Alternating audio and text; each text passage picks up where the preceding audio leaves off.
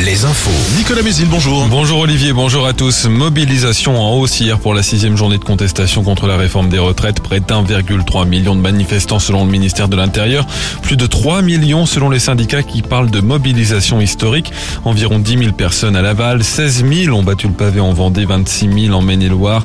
Au moins 20 000 selon les sources dans la Sarthe. Des incidents ont ponctué le défilé à Angers. Quatre hommes ont été interpellés. L'intersyndicale appelle à deux nouvelles journées de manifestation samedi et le jour de la commission mixte paritaire entre députés et sénateurs, probablement le 15 mars.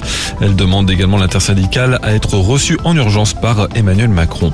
La grève continue aujourd'hui. Plusieurs secteurs étaient appelés à un mouvement reconductible. Les routiers, les raffineries ou encore les éboueurs, l'éducation aussi et la SNCF. Le trafic des trains est d'ailleurs encore perturbé ce mercredi.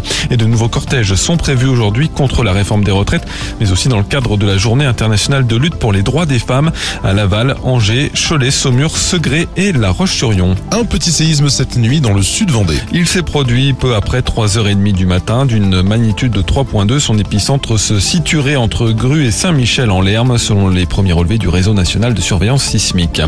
Le foot, Abdel Boisama démissionne de son poste d'entraîneur d'Angesco trois mois après sa nomination. Il fait les frais des mauvais résultats du club, mais surtout de propos sexistes tenus devant les joueurs avant le match de dimanche pour soutenir Ilyes Chetty, accusé d'agression sexuelle. Sur les terrains, victoire impérative pour le PSG ce soir en Allemagne. Les Parisiens affrontent le Bayern Munich en huitième de finale retour de la Ligue des Champions après leur défaite 1-0 à l'aller. Et puis en basket, courte défaite d'un point de Cholet contre Kiev hier en quart de finale allée de la Coupe d'Europe FIBA.